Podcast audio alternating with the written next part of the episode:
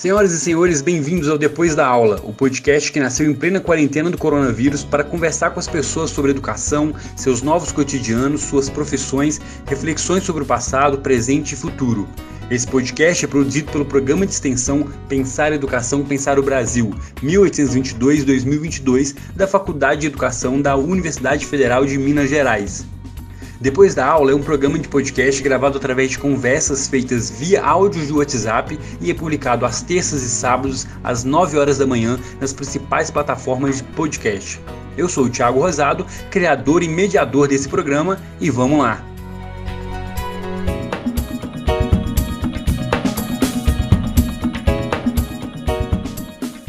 Bom, para trocar ideia hoje com a gente, eu convidei o Bruno Costoli. Bruno Costoli, que é humorista aqui de BH, é meu amigo, pelo menos eu considero ele meu amigo.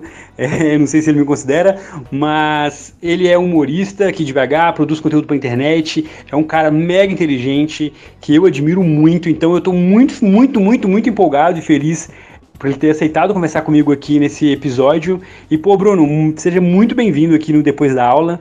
É, fica à vontade, ser presente. É, enfim, para mim é uma honra de verdade estar conversando com você, viu? Fala Rosado, o, a honra é toda minha de estar participando aí. E o problema de responder por áudio do WhatsApp é que a risada na hora que você falou foi lá no começo. Então agora que eu tô respondendo, eu já não tô mais rindo. Então já não faz sentido eu rir do que você falou no começo do seu se é amigo ou não.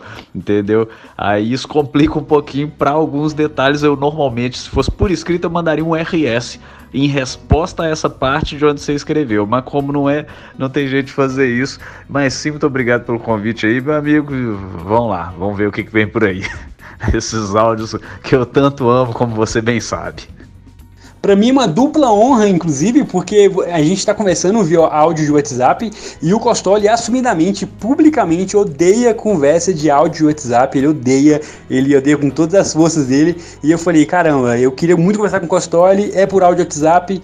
E aí eu mandei um áudio de 3 minutos para ele explicando que se ele ouvisse já ia, enfim, esse é o primeiro teste.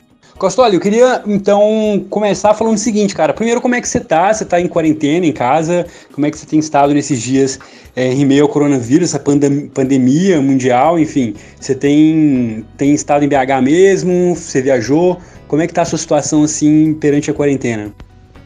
Ou oh, então, é, já não sei exatamente quando foi que começou, até conseguiria olhar se eu, se eu ver a minha agenda, porque eu lembro que eu tive um show em São Paulo numa sexta-feira e a partir do. E já tava começando a ficar meio questionável, a coisa assim de, de, de se tava seguro ir pra rua ou não e tal.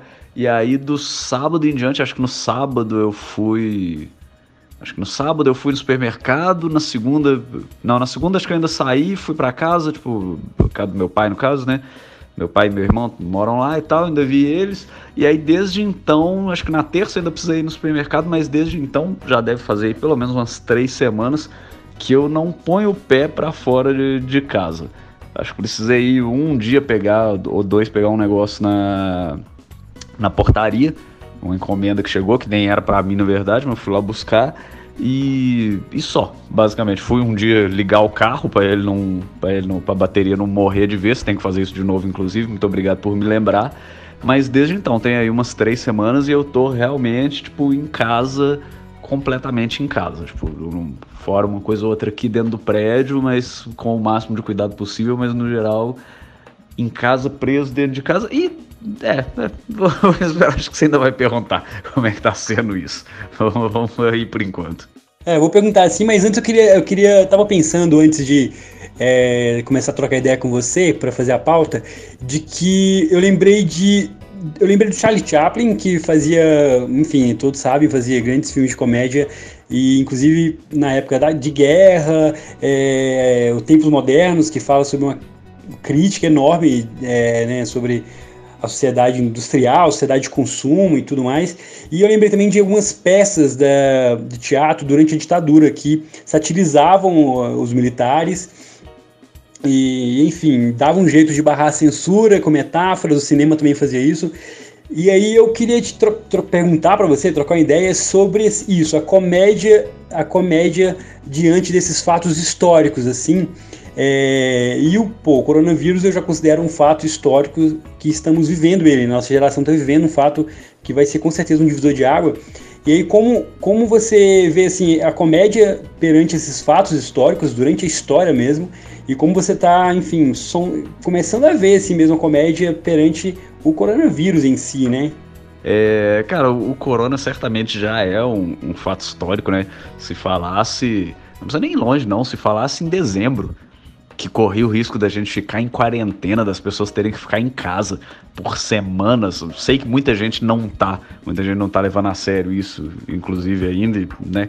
Faz parte de gente, sabemos como é, e muitos vão se fuder por causa disso, e vão fuder outras pessoas, e é isso aí, mas ser humano a gente sabe que não, não, é muito chegado em pensar no outro muitas vezes, né? Mas o. E, e nem informação e dados científicos e coisas do tipo, né? Estamos lutando contra isso aí há, muito, há muitas décadas e séculos, talvez. Mas o já é um fato histórico, né? Se você falasse em dezembro, que já tava rolando a treta do corona lá na China. Se você falasse que, tipo, ah, a gente vai ter.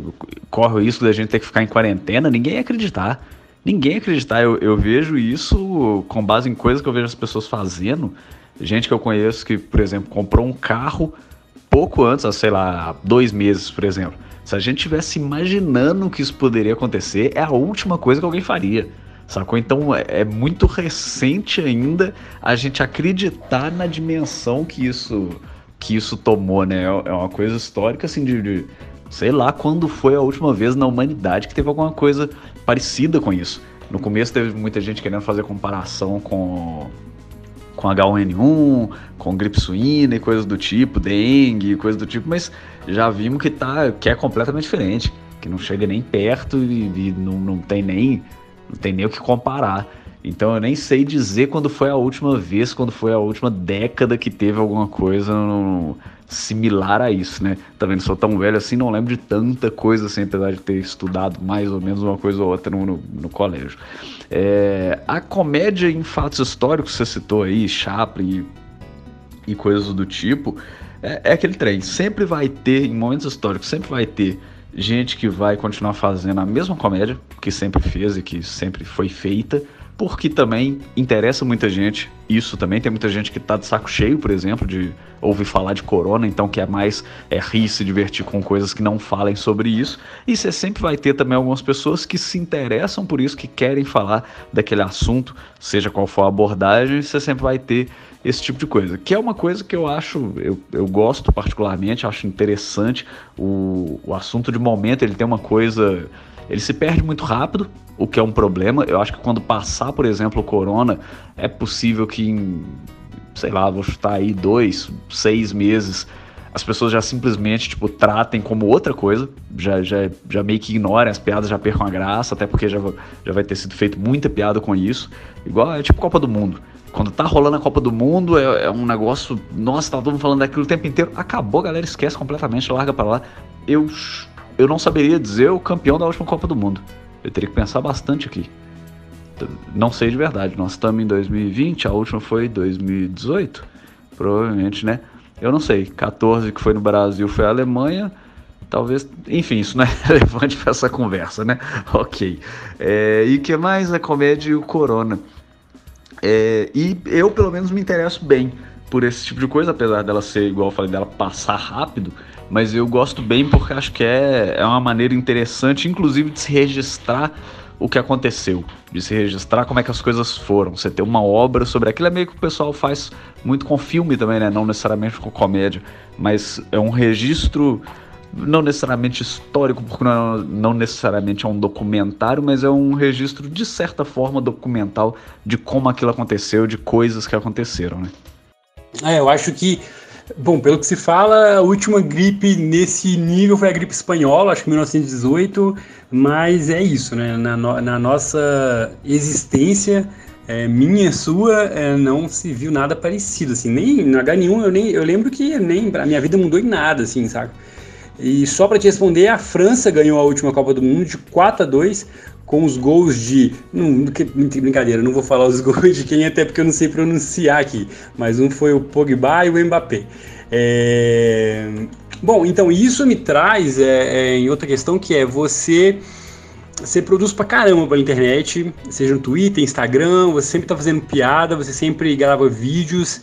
É, bom, eu trabalho com você, né? A gente faz o Desculpa, estamos testando, que é uma noite de, de teste para comediantes. Praticamente tem duas vezes por, sema, por semana, tinha, né? É, e aí, enfim, você produzia muito conteúdos em vídeos, apresentava muito é, empresarial, também stand-up, shows participações e agora você está em casa, né? E aí eu queria chegar ao ponto que é como está sendo a quarentena para você. É, enfim, tanto da, da, sua vida pessoal mesmo, tanto de, de, se pensar estar em casa e diante da nossa sociedade que sempre foi de consumo, de estar fora, mas também de trabalho, assim, de tudo agora que você tem que produzir tem que ser dentro da sua casa, assim, seja é, novos vídeos, piadas novas, é tudo do ponto de vista de estar na sua casa, né? É, e aí, como é que tá sendo para você isso? Ah, realmente é em França, né? Verdade. Agora, agora que você falou, parece tudo tão, tão, tão correto. É, se não me engano, eu acho que assim, acho que nesse nível, você falou aí da gripe espanhola, eu imagino que próximo disso que a gente está passando seja, mas coincidentemente eu assisti hoje no, na Netflix aquela série explicando e tinha uma falando sobre a próxima pandemia. E aí nela eles comentam sobre a do, do ou da, não sei como chamar isso, SARS, que rolou, pesquisei aqui no Google, que é agora em 2002, mais ou menos. Parece que assim, não parece não, não chegou nem perto do que está sendo essa de corona, porque igual você falou, assim como a da H1N1 não mudou absolutamente nada na nossa vida, mas foi uma que, pelo que eu vi aqui, tipo, é um negócio que pagou, pegou muita gente em muitos países, a letalidade era, não sei se era tão alta, certamente não era tão alta, e acho que meio que eles falam lá que meio que por sorte era um vírus que não, não durava muito tempo, ele não era muito resistente, mas foi um negócio que, tipo, assustou a galera, porque, tipo assim, em coisa de, sei lá, semanas, já tinha gente infectada da China até no Canadá, sacou? Tinha, tipo, bastante lugar com gente infectada, mas parece que rapidinho o negócio meio que se resolveu, mas foi, foi um um indício ali de tipo assim, opa, isso pode rolar e se vier um negócio mais forte, tipo corona, é, vai dar merda, como está dando. É, você falou do testando, é, o testando é duas vezes por mês, não duas por semana, para o pessoal não, não achar, nossa, isso vai mudar muito a vida das pessoas, não vai mudar nada na verdade, né? Mas eram duas vezes por mês. E sobre estar em casa, o que que rola? Eu tenho a sensação de que eu sou talvez uma das pessoas menos afetadas no mundo em termos de rotina por pelo corona. Por quê? Porque não mudou muito, na verdade, para mim. O que mudou, assim, claro que mudou algumas coisas radicalmente, como por exemplo, não tem mais show, não dá para fazer mais show fora de casa e não dá para sair, né? Pelo menos para quem tá respeitando a quarentena. Mas na prática, eu acho que a, a diferença mais gritante que eu sinto é do futebol que eu jogava segunda-feira.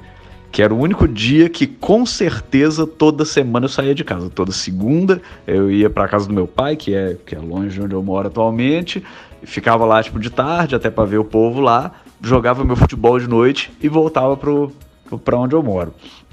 Então talvez seja a diferença mais gritante, mais frequente no caso, né? Os shows realmente também é uma diferença muito grande, mas é igual eu falei, ah, era é, dois, um a, o testando uma, uma vez a cada duas semanas, show empresarial também de vez em quando, uma participação em outro show também de vez em quando, então não era uma coisa, não é coisa com a regularidade exata, então não é uma coisa também que eu sinto falta, tipo assim, ah, toda sexta-feira eu tenho tal coisa, mas é, mas é, faz muita falta principalmente porque é como eu ganho dinheiro, né? É fazendo show principalmente. O YouTube paga, mas é nem compara, não tá longe de ser a mesma coisa. Então, esse, esse ponto foi realmente, é realmente complicado. Eu realmente não sei como, como vai ser, quanto tempo isso vai durar e nem como vai ser depois.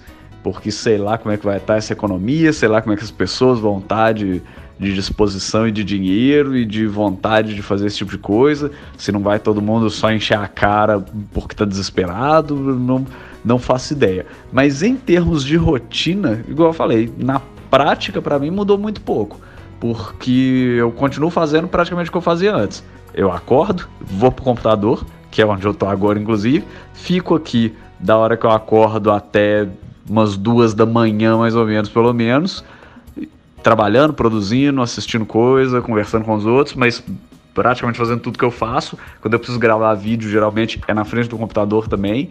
Então também não, não, não sai muito daqui. Gravei um ontem, inclusive, que deve sair. Mas vai saber quando que isso aí também você vai publicar, então não faz diferença nenhuma. Mas é isso, na prática que minha rotina continua muito parecida. Então em vários momentos eu até esqueço que a gente tá com, com com isso rolando. Claro que assim, chega o final de semana, não é sempre que eu saía, mas às vezes ia fazer alguma coisa e tal, e não dá para fazer. Então isso, isso certamente mudou. Mas como a maior parte do tempo eu continuo fazendo o mesmo que eu sempre fiz, me afeta relativamente pouco. Pensando ah, psicologicamente, esse tipo de coisa, não, não me afeta muito, porque eu estou fazendo o que eu já fazia. Afeta no sentido principalmente financeiro e principalmente pensando no macro, né? Pensando que eu sei, eu ver, eu ver, eu ver que está todo mundo passando pelo que eu sempre passava e que as pessoas estão desesperadas com isso, inclusive, simplesmente com o fato de estar em casa e de não poder sair, de não poder encontrar com os outros, isso é bem, bem estranho. Isso é bem estranho. Entendi, Costoli. É bom, para mim, ao contrário de você, tá sendo uma tortura total, porque eu só vinha para casa para dormir e descansar e saía de manhã para estudar, trabalhar, tudo era fora de casa. Então eu chegava em casa meia-noite, saía sete e para mim tá sendo uma tortura ter que trabalhar em casa, ter que divertir em casa, ter que descansar em casa, ter que fazer tudo em casa, né? Às vezes eu saio para pedalar e sim, mesmo assim tenho pensado o quanto que isso é perigoso, mas enfim, é um nível de ansiedade é, foda, assim. Agora, eu, é, é, o modo de você produzir não, não mudou, pelo que você falou, então. Você sempre produziu em casa, né? Tirando os shows. Mas o que você está produzindo, é, e eu tenho acompanhado, obviamente, é, tá muito ligado a, a, essa questão do momento. Até, até porque também você disse que que, que é muito. que gosta muito disso, né? De acompanhar o que está acontecendo. E aí eu quero trazer um ponto que foi o seguinte: eu vi que no último ano, eu fui no seu canal do YouTube e e vi que no último ano tem alguns temas assim de seus vídeos que foram tipo greve dos caminhoneiros, meritocracia, homofobia, gênero, reforma da previdência, o óleo no Nordeste, racismo, você fala direto, é, as chuvas que teve em BH, você falou, homens abusivos, é, além dos dois especiais de comédia que você fez, né, os dois é, shows né, de, de, de, comédia que você fez, que inclusive eu participei dos dois, fazendo, ajudando no cenário, fazendo a luz e foi mega legal, inclusive. E, mas eu tô querendo dizer que todos esses vídeos, e, e, não só de último ano, mas de boa parte da sua carreira, se não toda, eu não posso afirmar isso, você traz questões que toca na ferida, assim, da sociedade, toca na ferida de, de pontos extremamente, extremamente espinhosos, assim, e que me parece que não é uma escolha da maioria dos comediantes, por motivos óbvios, porque tocar nesses assuntos é, é difícil. É difícil porque você vai ter gente que vai pensar o contrário, você vai ter menos adesão e, e, imagino que seja muito mais difícil por isso, assim. Então eu queria saber por que eu nunca te perguntei isso, na verdade, a gente é amigo há uns anos, eu nunca te perguntei por que, que você escolhe falar dessas coisas, de, de, de tacar o dedo na ferida mesmo, e se e agora como você tem se posicionado perante o coronavírus, as ações do governo, como tem sido para você pensar conteúdo com isso, assim, sabe? Com essa desgraça mesmo, né? É, bom, a primeira coisa, eu, eu, entendo demais a galera que, que tem dificuldade, que tá tendo dificuldade nesse momento de ficar em casa, igual você falou, né? Tipo, mudou completamente sua, sua rotina. Se eu, se eu consigo ver um lado positivo, talvez se é que dá para dizer, é, tipo, já que deu merda, tentar ver um lado positivo, é talvez a galera conseguir, tipo, se acalmar um pouco sabe? Depender um pouco menos do externo, depender um pouco menos do exterior, depender um pouco, sabe? Perceber, talvez, espero pelo menos que as pessoas consigam, se divertir em casa, igual você falou, sacou? Tipo, é uma coisa que para mim é, é super normal, é super de boa. Eu assisto filme, assisto série, eu, se eu quiser jogar alguma coisa, eu jogo na internet aqui, emulador, jogo antigo e e dá para brincar ali um pouco, dá para tipo ler alguma coisa, dá para ler coisa na internet, Twitter mesmo tem muita coisa engraçada, dá para ver vídeo no YouTube. Enfim, tipo, com a internet, tipo, sem internet é foda, sem internet é um pouco mais complicado. Mas com a internet, eu pelo menos consigo ficar muito de boa e, e, e me divertir em casa. Claro que tem coisas que eu quero fazer fora, igual citei meu futebol, por exemplo, mas tem várias coisas que, no geral, consigo resolver facilmente aqui e acho de boa. Então acho que pode gerar isso aí de positivo, de acalmar um pouco a galera, de ver que, tipo assim, ó, é ruim, mas passou um tempinho aqui, você já tá vendo aí que, que não é assim também não, sabe? Você consegue sobreviver sim, sem, sem essas outras coisas aí que você tava. que você sente falta, claro, você quer fazer, você gosta de fazer, óbvio, mas você também consegue ter essa, essa outra opção aí sem ficar desesperado. É. O, a questão da produção em casa, igual você falou, para fazer os shows não, mas até para produzir para os shows eu produzia de casa, né? O conteúdo todo que eu levo pro palco eu escrevo em casa, escrevo no computador. Então, nesse ponto aí também da produção para isso também não mudou muito.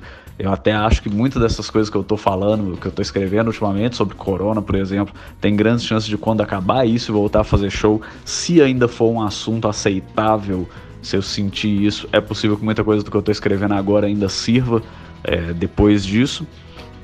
Tô até pensando também, se ainda tiver show esse ano, fazer um, um especial aí sobre, sobre o governo, mas eu vou chegar nisso daqui a pouco aí, porque você perguntou lá na frente.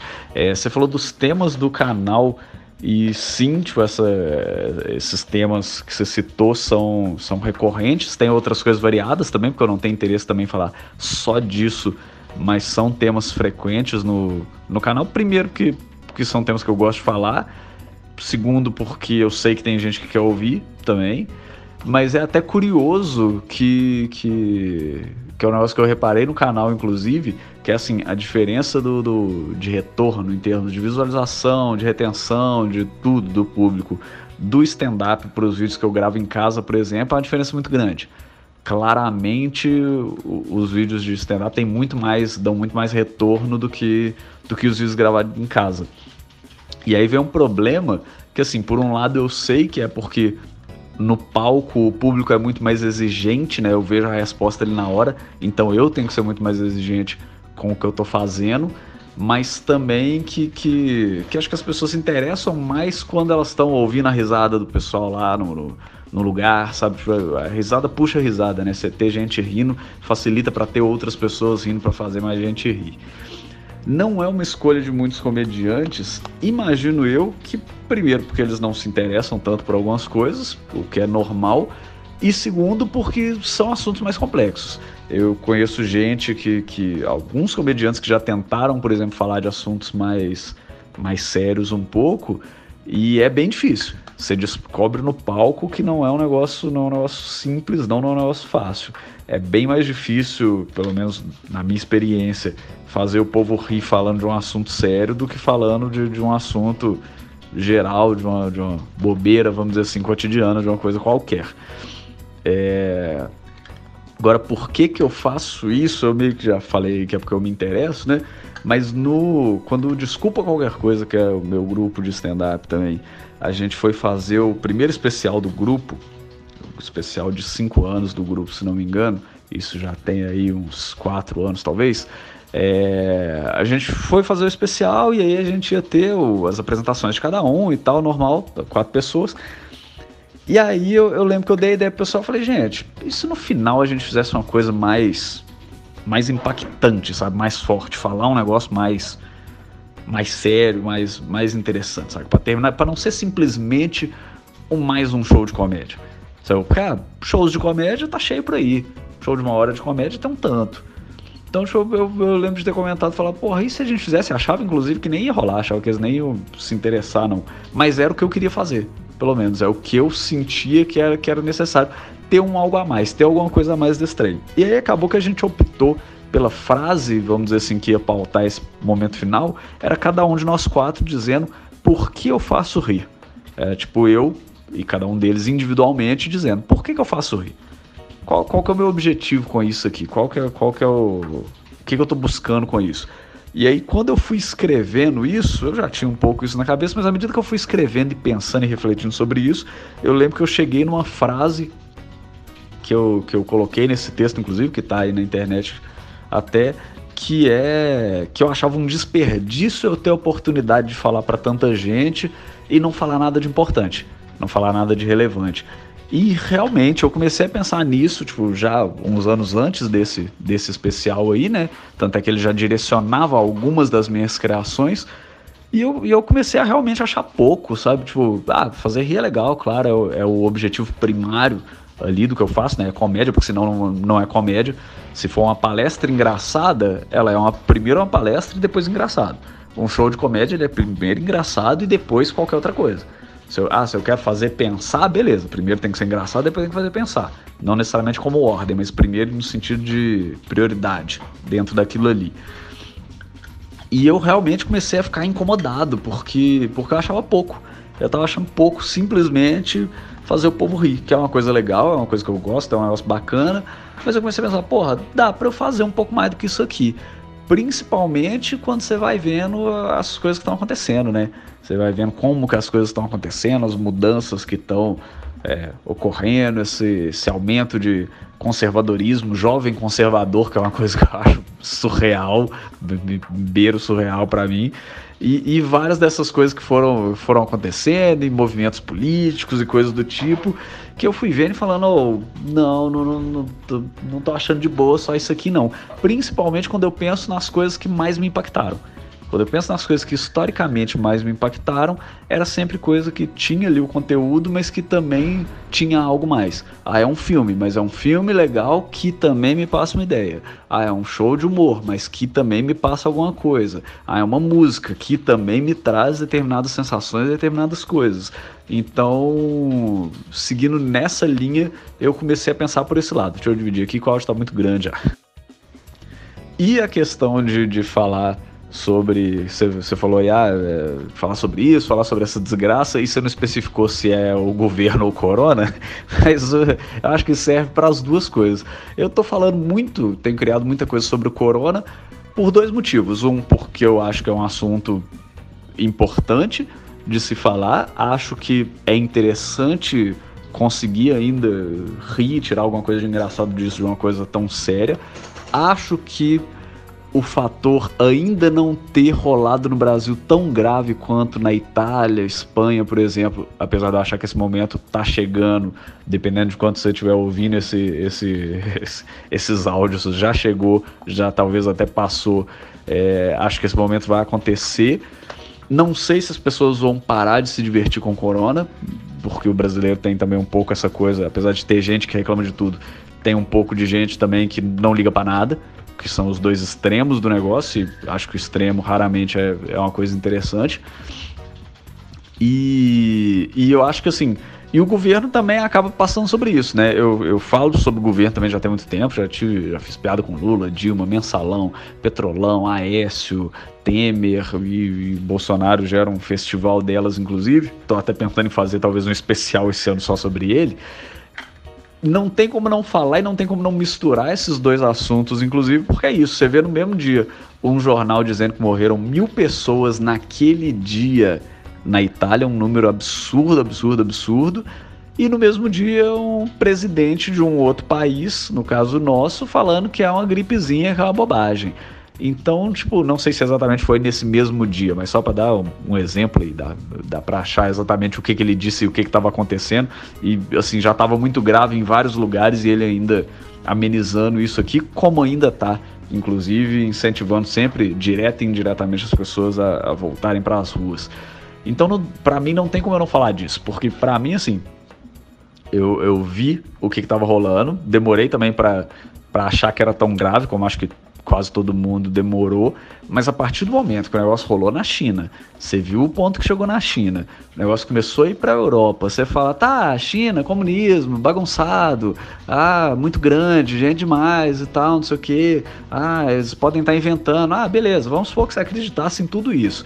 A partir do momento que chega na Europa e o bicho começa a pegar na Europa, nos lugares mais desenvolvidos do mundo, é a hora de você falar, gente, peraí, talvez tenha alguma coisa errada nisso mesmo. A partir do momento que França começa a cancelar campeonato, os caras começam a travar aeroporto, na Espanha, na Itália, em tudo quanto é lugar, começa a dar uma merda gigantesca e todo mundo tomar algumas medidas, era a hora de você imitar e talvez até se antecipar algumas coisas. É falar, peraí, como é que eu posso evitar disso aqui virar um problema aqui no Brasil? Ah, é fechando as fronteiras. Ah, beleza, então vou fechar as fronteiras o quanto antes. Ah, mas isso vai gerar problemas. Tá, mas você tá vendo o tipo de problema que tá gerando lá. Você tá vendo que os caras estão precisando ficar em quarentena já há algum tempo, proibindo pessoas de ir na rua e, e todos esses tipos de coisas, sabe? Como aconteceu antes em outros lugares, se tivesse começado aqui, talvez eu entendesse. Mas tendo começado em outros lugares, você ter visto aquilo passando de lugar para lugar, acontecendo, piorando, crescendo, os indícios, e deu tempo até de ver como que alguns lugares fizeram para começar a diminuir, para começar a reduzir o negócio. E aí mesmo assim você ignora isso, aí, aí não dá para não dá para deixar para lá não, sabe? O Brasil tem um histórico aí já de recente, talvez nem tão recente de impeachment de presidente, que já teve motivo para esse impeachment aí demais, já teve vários e vários e vários. Mas a gente sabe que questões políticas, na verdade, não são muito ligadas ao que precisa ou deveria ser feito, é mais o que aqueles caras lá querem fazer. E aí a gente sabe que isso provavelmente não vai rolar. Eu, eu, pelo menos, tenho essa, essa convicção de que acho que provavelmente não vai rolar. E, inclusive, tenho dúvida se é uma boa, uma boa opção. Porque o Mourão, que é o vice, para mim é ainda pior porque ele é basicamente o Bolsonaro alfabetizado. Ele é um cara que quer fazer as mesmas coisas, quer tomar as mesmas decisões, os mesmos rumos, só que é um cara que sabe conversar. Então, se bobear, ele vai conseguir enganar ainda mais gente. E aí eu penso nisso, penso todas essas coisas para a vida e levo isso pro meu trabalho, tentando levar de uma forma engraçada. Que é para quê? Que é para fazer o povo rir, mas fazer pensar sobre isso. Falar, olha, eu acho que esse governo tá fazendo tudo errado. Por quê? Por isso, por isso, por isso e botam umas piadas no meio para tentar tipo dizer o que eu quero dizer de uma forma divertida, de uma forma engraçada. E para quem não gosta de áudio WhatsApp, acho que eu tô batendo meu recorde histórico aí, talvez da vida, acho que nunca mais eu vou mandar tantos áudios na, na, no WhatsApp somados. E olha, eu já tô tirando prints e prints aqui de você enviando áudio da tela para eu emoldurar e, e, fazer parte de um processo histórico dentro de um processo histórico que é o coronavírus, que é você enviando áudio. É, agora, é isso, né? É, se a gente. Na verdade, assim, sempre vai ter coisas muito risíveis em todos os governos, né? O Trump, por exemplo, é uma caricatura pronta. É, o Lula falava coisas que são muito risíveis. A Dilma, piadas prontas. O Temer também. É, e o Bolsonaro não é diferente o que eu vejo no Bolsonaro é como existe uma discussão famosa entre os ministros, é que, que eu esqueci se é o ministro Barroso fala pro Gilmar Mendes, algo tipo assim, a dose de psicopatia. É, eu acho que o Bolsonaro tem isso, assim, dose de psicopatia, de, de, pens de não pensar na sociedade, de falar as coisas completamente assim, da, da cabeça dele, sem nenhuma coerência e, e simplesmente mandar a coisa, né? E e aí, eu realmente eu vejo que eu vejo muitos shows seus, assim, pelo menos do testando, enfim, nosso trabalho, vejo realmente que você pega de uma. E aí eu recomendo que todo mundo assista para ver esse episódio. Não só para ver o episódio, mas porque o conteúdo do Costoli é, é, bem legal. Mas que assistam no canal dele tudo, no final ele vai passar aí é, para sentir como que é essa cara dele mesmo, assim, de, de pegar o tema, de estrunchar e, e, e, jogar no palco de forma risível, que é exatamente essa a primeira coisa que acontece, né? A coisa tem, ela tem humor, ela tem graça, né? Agora, Costoli, você acha que a comédia ela tem um poder forte de influência na opinião pública? Quer dizer, o, o, pelo menos você vê seu conteúdo assim agindo dessa forma, você consegue ter essa dimensão, é, não só do seu, mas da comédia mesmo. Você acha que ela tem esse poder forte assim de influenciar o público a mesmo ter uma opinião, assim, sabe? É, eu lembro que eu lembro de umas eleições em BH há muito tempo. E caramba, eu não vou lembrar direito o que, que é, mas é de um cara que eu não sei se é Quintão, que ele tinha um bordão que ele falava, me dá um joinha aí e tal. E eu lembro que esse cara tava muito na frente, assim, dos votos. E eu não sei contra quem, enfim, desculpa quem tá ouvindo a imprecisão dos dados históricos, mas era assim, ele tinha um bordão, era, me dá um joinha aí, dá um joinha aí, ele tava disparando. E eu lembro que no segundo turno, na última semana antes da votação, saiu um vídeo muito engraçado dele, é, que ele fala, falava algo do tipo, ah, joinha aí, eu vou chutar a bunda dele, assim, que era falando de um oponente dele em eleições anteriores, assim, um vídeo que pouca gente viu, mas que eles resgataram e fazia muita graça, e isso fez com que ele perdesse a eleição, sabe? E eu tô falando isso tudo para dizer o seguinte, para perguntar mesmo, se você acha que é porque a mídia influencia bastante e, é, enfim, é notável isso. Você acha que a comédia ela faz isso? Você acha que ela influencia ou você vê a sua comédia, o seu conteúdo influenciando a opinião? Tem, tem essa dimensão? Então, acho que quem me conhece vai concordar que é mais histórico essa quantidade de áudios escutados e respondidos do que o próprio Corona se bobear. Tinha certamente mais tempo que não acontecia isso em proporção aí do que, do que na humanidade. Acho que a gripe espanhola, proporcionalmente, a, a história da humanidade foi mais perto do que a última vez que eu escutei e respondi tantos áudios assim. É, então, realmente, tipo, é, sempre tem. O, o, político sempre é alvo, né? Dos primeiros que eu lembro aí, da época do Cacete Planeta, eu lembro muito do Itamar Franco, Fernando Henrique Cardoso, essas coisas que eles sempre fizeram. E é, é muito difícil alguém não ser caricaturável, vamos dizer assim, né? Não ser alguém que você consegue pegar características ali para zoar, ainda mais alguém que está muito em evidência, tá falando o tempo todo, então isso é natural. Tem alguns que dão mais motivos, realmente. É, você citou aí, por exemplo, vários. É, a Dilma é uma que, para mim, claramente, ela tentava ser o Lula nos discursos. E esse era o problema. Porque o Lula é um cara que, que é engraçado, ele consegue fazer as piadas dele lá, fazer o povo rir, é um cara que tem uma retórica muito boa, é um cara que, que, que é safo, né? Tipo, se você fizer uma pergunta para ele, ele dá um jeito de responder, ele se vira, não é, não é, não é um cara burrão de, de, de não saber responder, de não saber se virar. E a Dilma não tinha esse traquejo. E ela tentava fazer isso. Então, quando ela me manda do estocar vento, por exemplo, é óbvio que ela tá brincando. Só que a galera pega isso pra zoar. E aí você junta isso dela com outras coisas que ela fala que também são absurdas, parece um padrão de comportamento, parece um padrão de, de burrice. É, o Bolsonaro, por outro lado, eu acho que ele eu ia dizer que ele nem tenta, mas eu acho que ele, ele nem tenta imitar alguém. Ele, acho que ele tá sendo ele mesmo e realmente ele é burro, é isso. Sabe? Eu até tem um dos textos meus do, do, dos shows que eu falo que a Dilma era burra, mas o, o Bolsonaro conseguiu ganhar dela em dois meses de, de governo. Sabe? Muito rápido a gente já falou, cara, esse cara é muito pior. Na verdade, já tinha ganhado antes, né? Ele, ele, ele sempre mostrou que ele era tudo isso aí que ele tá sendo algumas pessoas ou não acreditaram ou não acharam que ia ser isso tudo, faz parte também, enfim. Mas ele, ao mesmo tempo que eu acho que ele é burro e isso é um pouco ser produto do meio, ser burro não costuma ser culpa da pessoa, é, é, muitas vezes problema do ensino que ela teve, dos professores que ela teve, dos amigos que ela teve, da família que ela teve, de como ela foi ensinada, do que ensinaram para ela, mas vejo ali também, em muitos momentos, uma maldade também, vejo também um, um, não só pensando em manutenção de poder, mas, por exemplo, quando, quando a pessoa é burra é uma coisa, quando a pessoa mente é outra. Então, tipo assim, quando, quando, por exemplo, ele vai lá e fala uma burrice, e é só uma burrice, você fala, nossa, velho, não, não é isso não, olha o que você tá falando. Eu vou fazer uma piada mais, não necessariamente mais leve, mas eu vou, eu, eu vou ter menos interesse em falar desse momento dele. Mas quando ele vira, por exemplo, fala um negócio de manhã e de tarde ele nega que falou, aí, aí não, aí eu não consigo, porque aí é claramente má fé. Ele sabe que ele falou. Ou então ele tem Alzheimer e tem que ser interditado. Ele não pode ser presidente, mas se ele pode continuar sendo presidente, ele sabe exatamente o que ele falou e ele sabe que ele está mentindo. Então eu acho que não é de boa um presidente mentir em rede nacional como ele faz com frequência, numa boa e ficar por isso mesmo.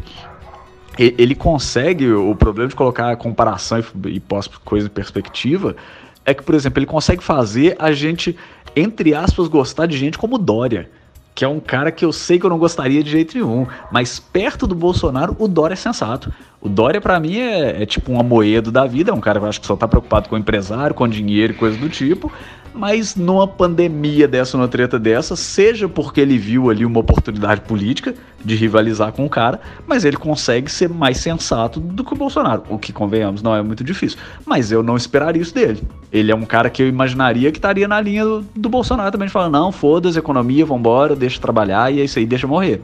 Não foi como foi, inclusive, como falaram aí, Justus e o cara do Madeiro, o cara da Van, que é outro maluco e o outro maluco do mal, inclusive, também não é só maluco, é um, que, é, é um dos que me dá mais raiva, mas enfim, focando aqui no, no negócio, voltando.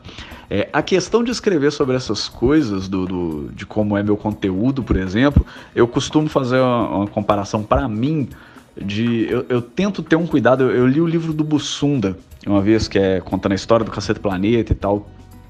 E contando várias coisas sobre, sobre o Bussunda e sobre o Caceta. É, é um livro sobre o Bussunda, acho que não foi ele que escreveu, se não me engano, porque acho que já foi, acho que foi escrito depois que ele já tinha morrido. Não tenho certeza, não lembro exatamente, mas acho que sim.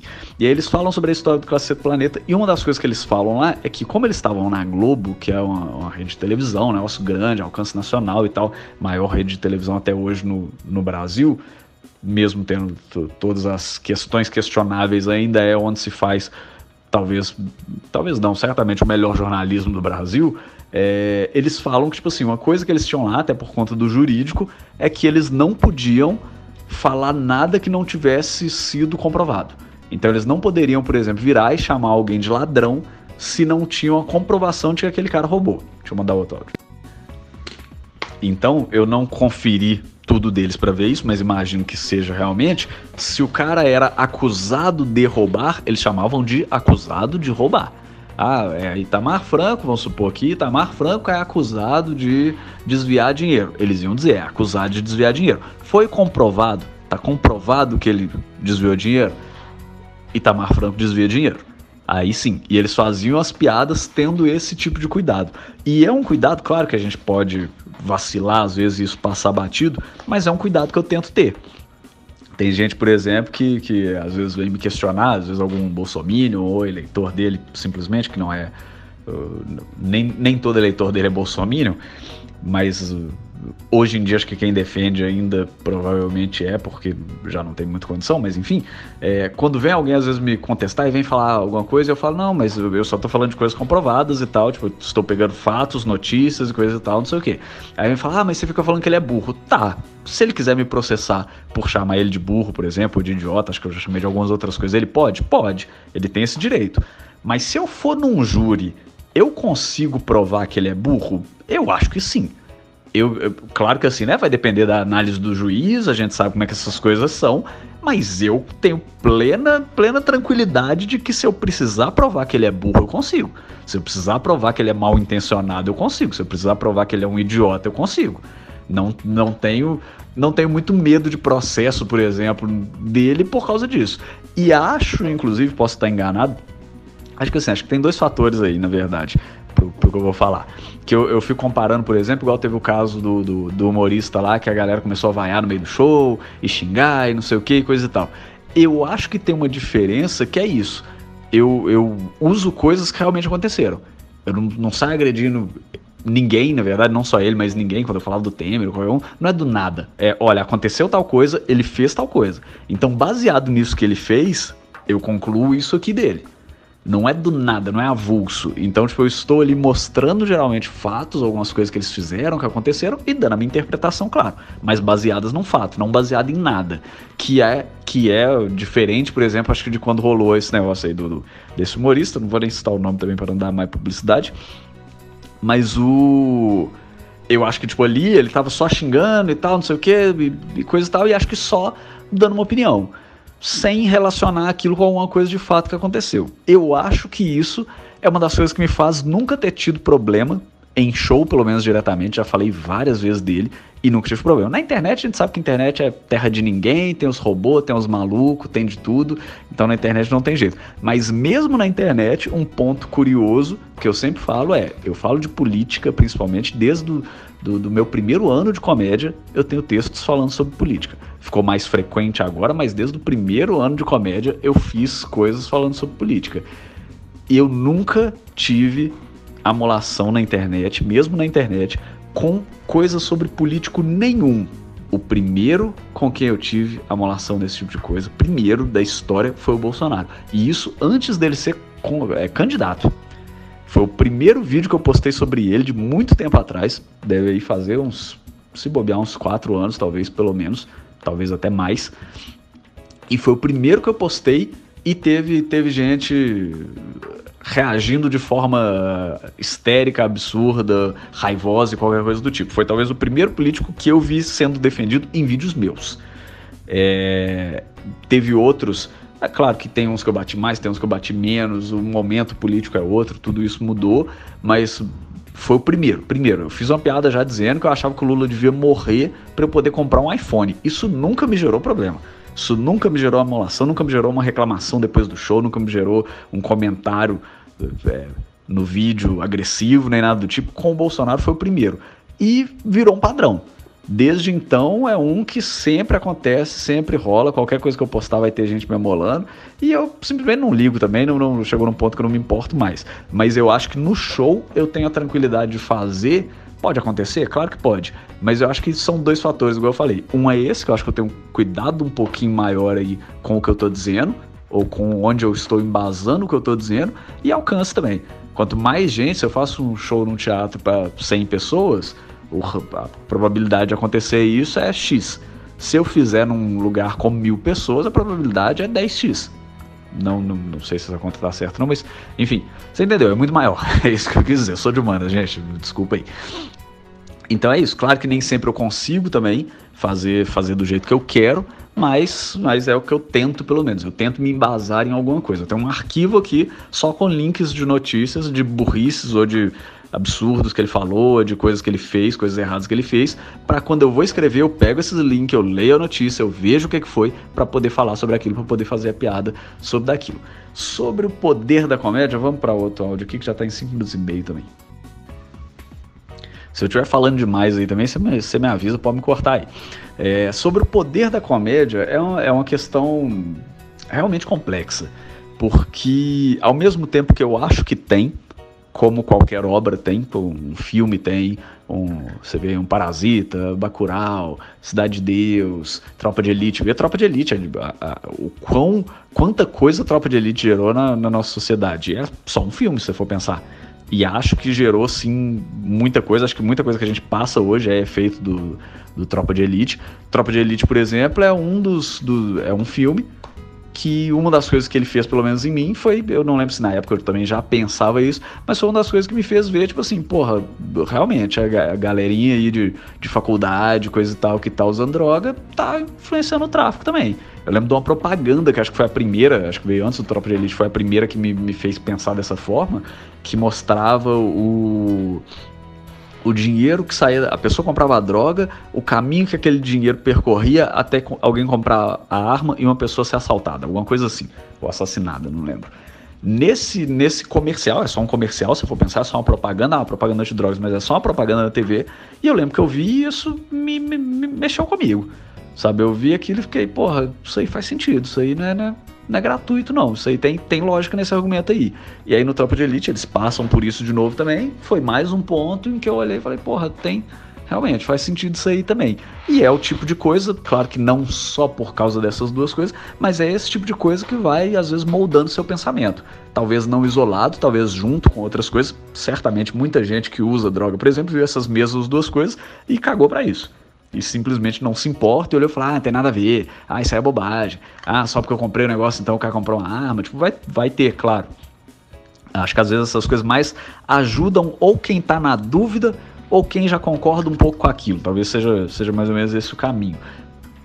Ao mesmo tempo que tem exemplos, igual você deu do, do caso, que foi o Tom Cavalcante, que fez, se não me engano, acho que era a eleição do Leonardo Quintão contra o. Eu acho que era o Márcio Lacerda, não tenho certeza, que eu sou ruim de, de memória para essas coisas, mas se não me engano, como você viu sobre a Copa do Mundo, né? Se não me engano, era o Leonardo Quintão contra o Márcio Lacerda. E o Leonardo Quintão estava realmente na frente nas pesquisas, e no último, acho que faltando um dia, saiu o vídeo falando desse negócio do chutar a bunda deles. Acho que dois dias antes rolou esse negócio, circularam, não sei. E aí um dia antes saiu um vídeo do, do, do Tom Cavalcante imitando o Leonardo Quintão imitando o negócio de, ah, faz, faz a joia aí, fingindo meio ser caipira e tal, e falando desse negócio de chutar a bunda deles também, se não me engano, e falando umas outras coisas, dando os outros exemplos dele e tal. E acho que ali muita gente acordou, muita gente olhou aquilo e falou, porra, realmente, esse cara aí tá, tá fingindo ser uma coisa que ele não é, ele tá dando miguezão na gente aqui. E acho que muita gente mudou o voto baseado naquilo ali sim. Acho que aquilo fez uma diferença enorme, enorme, enorme naquela, naquela eleição realmente. Então você vê, porra, um conteúdo de comédia que talvez tenha, não tem nunca como a gente provar, né, em que nível isso de fato aconteceu, de fato influenciou, mudou os votos, mas uma coisa que em teoria um vídeo de comédia, talvez o fato de ser o Tom Cavalcante, que é um cara conhecido também, tenha dado um respaldo a mais ali no negócio, mas um vídeo de comédia simplesmente que mudou uma eleição e que para mim eu achei o máximo, porque eu não queria nem fudendo que fosse o o Quintão. Porque eu via exatamente o que o Tom Cavalcante fez ali no vídeo. Para mim era um cara falso, dissimulado, é, fingindo de caipira, sendo que não é, querendo, querendo pagar de, de, um tanto de coisa que não é, e que claramente, com base em outras coisas que eu via dele, eu via que era um babaca e, e, e não curtia, não queria que esse cara fosse prefeito. Márcio Lacerda, se não me engano, que foi quem veio no lugar dele, foi um bom prefeito? Na minha opinião, também não. Mesmo assim, eu ainda prefiro ele do que o Leonardo Quintão? Provavelmente. Provavelmente mesmo, não dá nunca pra gente saber o que aconteceria, mas provavelmente se fosse hoje de novo, mesmo sabendo como foi o Márcio Lacerda, talvez olhasse e falasse, não, ok, ainda prefiro ele do que um cara dissimulado daquele tanto. Porque o Márcio Lacerda para mim é meio na linha do Bolsonaro. É mal, é do mal mesmo, e é isso aí, ele é aquilo ali. Mas não acho que acabou com a cidade também, estamos aí vivo ainda pelo menos. E não vou lembrar também de tudo que aconteceu, não tenho nem certeza se foi ele realmente, né? Mas é, é um também que eu tenho muita raiva, mas é que trem, existem sempre né, opções piores. O, então, assim, eu acho que tem, tem um poder, talvez esse poder seja maior quando em cima de pessoas que já estão propensas àquilo ou que estão na dúvida. Eu acho que para quem está no lado oposto, eu acho que dificilmente um vídeo meu mostrando tudo de errado que o Bolsonaro já fez, tudo que ele já fez de ruim. Eu acho que para pessoa que, que votou e gosta muito do Bolsonaro, dificilmente vai mudar de ideia. Dificilmente vai ver e falar: nossa, é mesmo, esse comediante aqui está me mostrando tudo que ele já fez de errado, dando suas opiniões e fazendo piadas, então por isso eu vou deixar de gostar do Bolsonaro. Eu acho que não, porque eu acho que quem gosta dele e ainda defende ele hoje é porque concorda com ele. Eu acho que a maioria das pessoas aí que ainda, ainda defende ele é porque concorda com tudo que ele fala, inclusive, com as coisas, inclusive bizarras que a gente sabe que ele fala e que ele defende, e a tudo, sacou? Desde, desde, desde o ter passado 30 anos no Congresso sem fazer nada, eu acho que tem gente que olha e fala, tipo assim, tá aí, esse cara é meu representante. Eu, se estivesse lá também, ia ficar lá e não ia fazer nada, não. É só um emprego, ia lá pra ganhar dinheiro e pra mim tá bom. Então acho que tem gente nesse, nesse sentido. É, a gente teve aí recente, especial, por exemplo, de stand-up da Hannah Gadsby, que foi muito falado na época, que é uma mulher gay lésbica no caso, né? Não sei se tem essa diferenciação, se precisa dessa diferenciação, se serve para todo mundo. É, e aí ela falando sobre isso, e aí ela falando que antes ela fazia piadas se zoando e que hoje em dia ela não faz mais, ela não gosta mais. Inclusive recomendo para todo mundo assistir, que acho bem válido.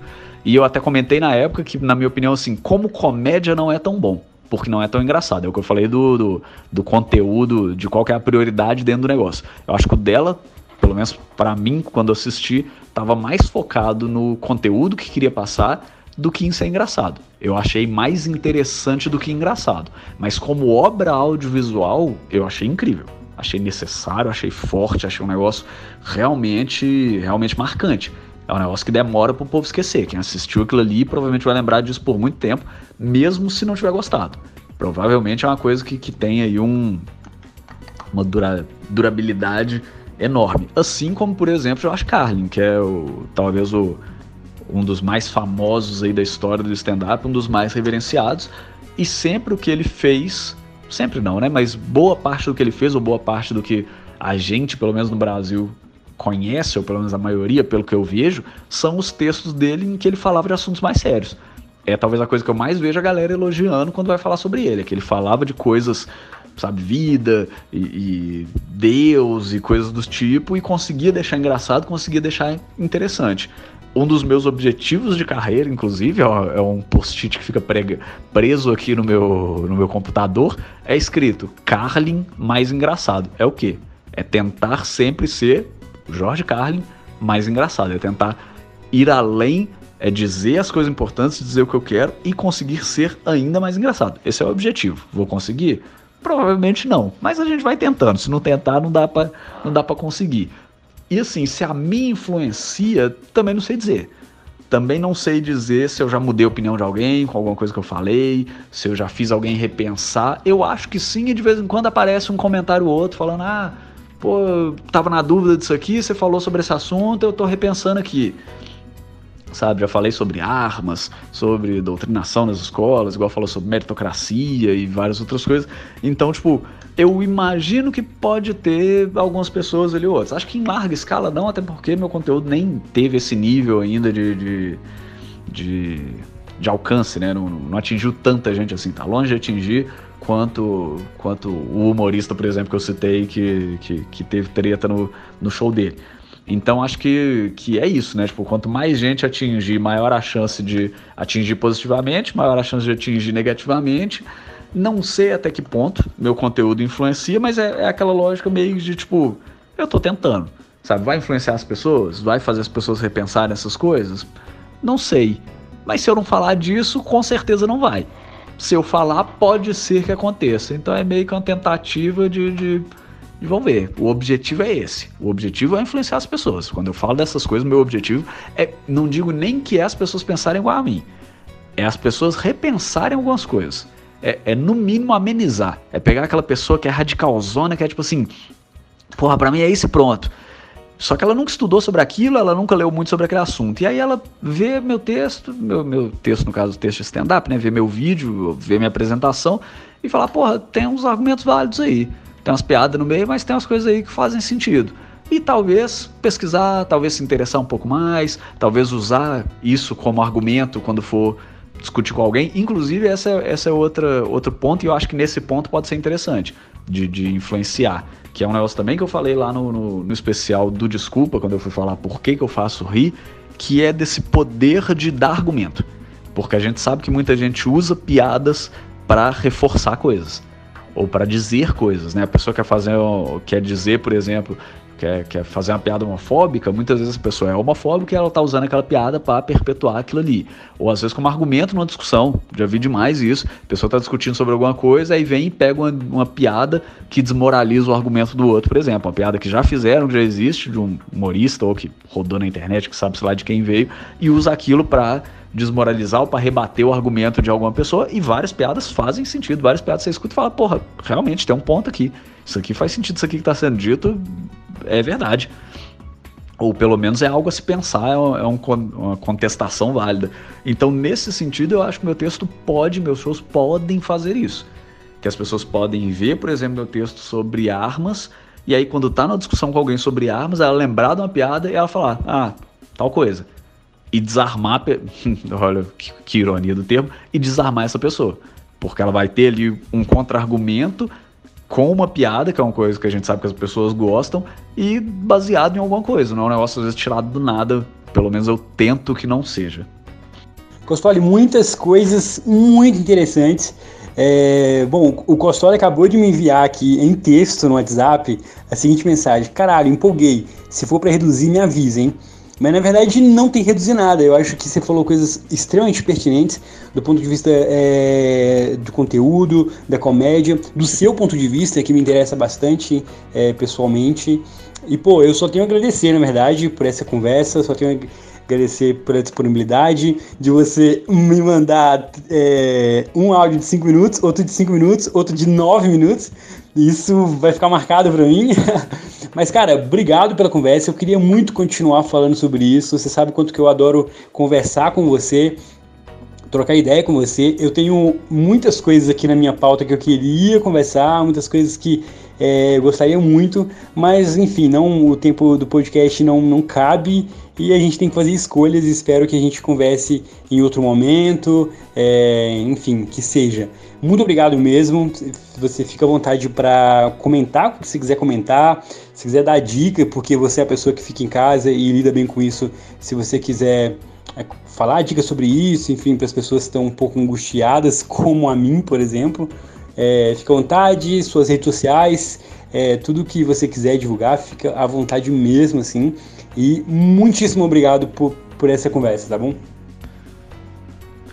Oh, valeu demais, é, obrigado pelo convite aí. Também, apesar de ser por áudio de WhatsApp, até que me diverti aqui fazendo. É, não é algo que eu vou pegar para a vida, não é algo que eu vou continuar fazendo.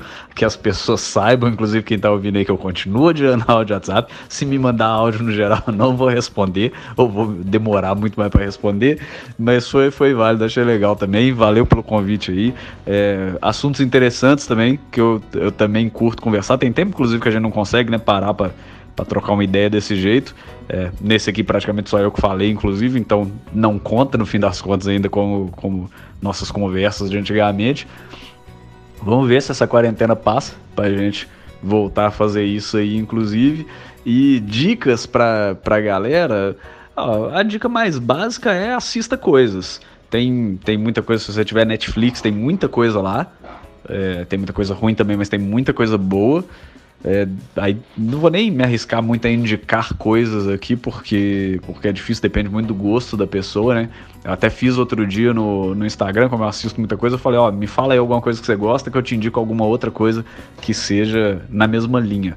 Porque às vezes nem é algo que eu gostei, mas se a pessoa gostou de tal coisa, eu imagino que ela vai gostar de, de tal coisa. É, uma, uma, sugestão aí que eu dou é assistir muita coisa. YouTube tem muito conteúdo, na internet também, se você quer ver um seriado específico que não tem na Netflix, se você jogar no Google, é, assistir, aí o nome do seriado online legendado. Tipo, você provavelmente consegue achar, vai ter que sites que vão abrir um tanto de anúncio, mas você consegue achar coisas ali também para para poder ver esses negócios. Tem muita coisa boa, tem muito filme bom, tem muita coisa clássica que, que certamente as pessoas não viram ainda. É, é a coisa que a coisa que mais me diverte costuma ser assistir esse tipo de coisa. É a coisa que mais me, me distrai principalmente.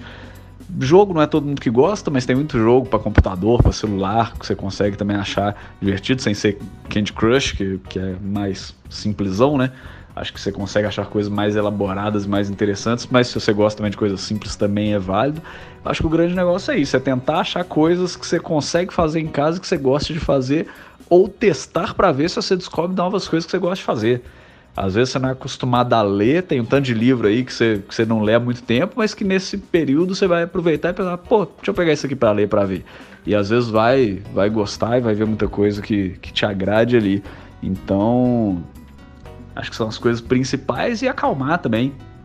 Acalmar, que, que é aquele negócio, se preocupar demais não, não, não resolve.